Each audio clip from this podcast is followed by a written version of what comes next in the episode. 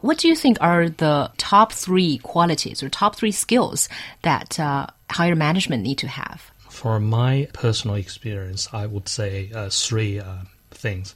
First of all, uh, I call this decisive leadership. What is decisive leadership? I'll give you example. You have to lead yourself as a manager.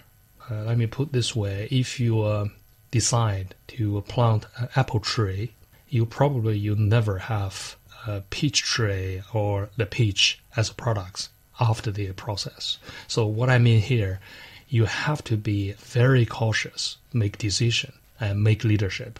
This is the first one. The second one, I think, uh, communication.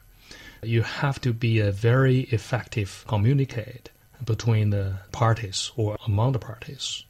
The last one, I think, is the firm and also resilience behavior or mm. characters to make the professional managers very success. Mm. I think anyone who has worked in a company, not only a multinational company, but many company with uh, multiple levels of management will tell you that communication is a very tough thing to do. It sounds easy. It's just only one word, but quite important a skill. Would you think that you are a good communicator? I wouldn't see uh, myself a good communicator, but I would say uh, myself a good listener people often uh, communicate each other. But in my way of communication, I would suggest people using uh, two models here. First one, if you want to say yes to anyone, you have to follow a why. Also, when you want to say no, you have to follow why and also follow a suggestion. Because people often fall in a trap like this. People can tell you they don't like something, they dislike or disagree. Never follow a why, a reason. Even follow a reason, never tell you, do you have another options? So personally, when I try to communicate with anyone, if I like to uh, reject, disagree, I have to tell them why and also give a suggestion because I can say, well, you know what, today I disagree with a proposal the reason behind I don't think not workable. Probably you can take another route or take another consideration. Let's redo it. We can find other solution. Talking about advising the young people in terms of working in a multinational company, what do you think are the top qualities that uh, young people need to possess in order to survive there? To be able to uh, make yourself success, I think there are a couple of things we need to share here. First of all, you have to be an open person. The open person means you're open to learn language, open understand the cultural, and even you need to open to some view or some comment you never like, you don't like at all, but you need to listen. So first of all, I think the openness. Second thing I believe, uh, back to my earlier point, is decisive leadership. The leadership is, I believe, very important. The third thing I believe as a young person, we need to develop a T type model. The T is an English alphabet T. Mm-hmm.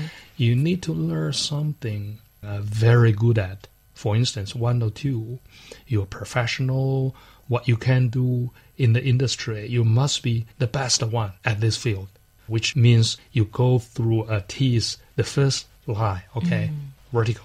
The second, make the T uh, alphabets more good looking, you have to learn something about everything. For instance, if you are very good on the mathematics, you probably need to know what is computer, what is uh, sport, what is uh, human relationship, and etc. As long as you can make this T bigger, I think your success uh, path will be open. Last one, I think is not the least one. You have to be very firm and resilient because, like every single profession and works, uh, nobody can do it without any problem. When you have the problem, when you have the difficulties, then you need firm by yourself. First of all, you need to convince yourself you can do it. Uh, if you are in a multinational company, if you apply the job, I think the first word you will see people tell you can do attitude.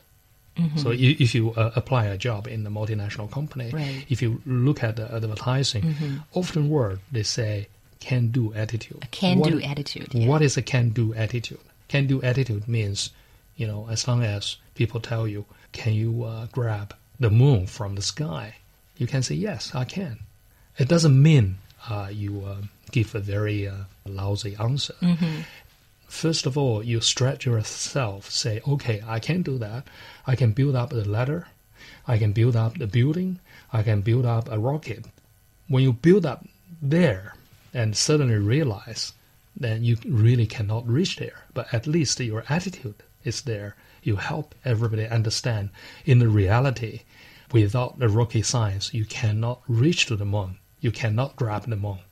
But at the very beginning, if the answer is sorry, I cannot, this is not a can do attitude.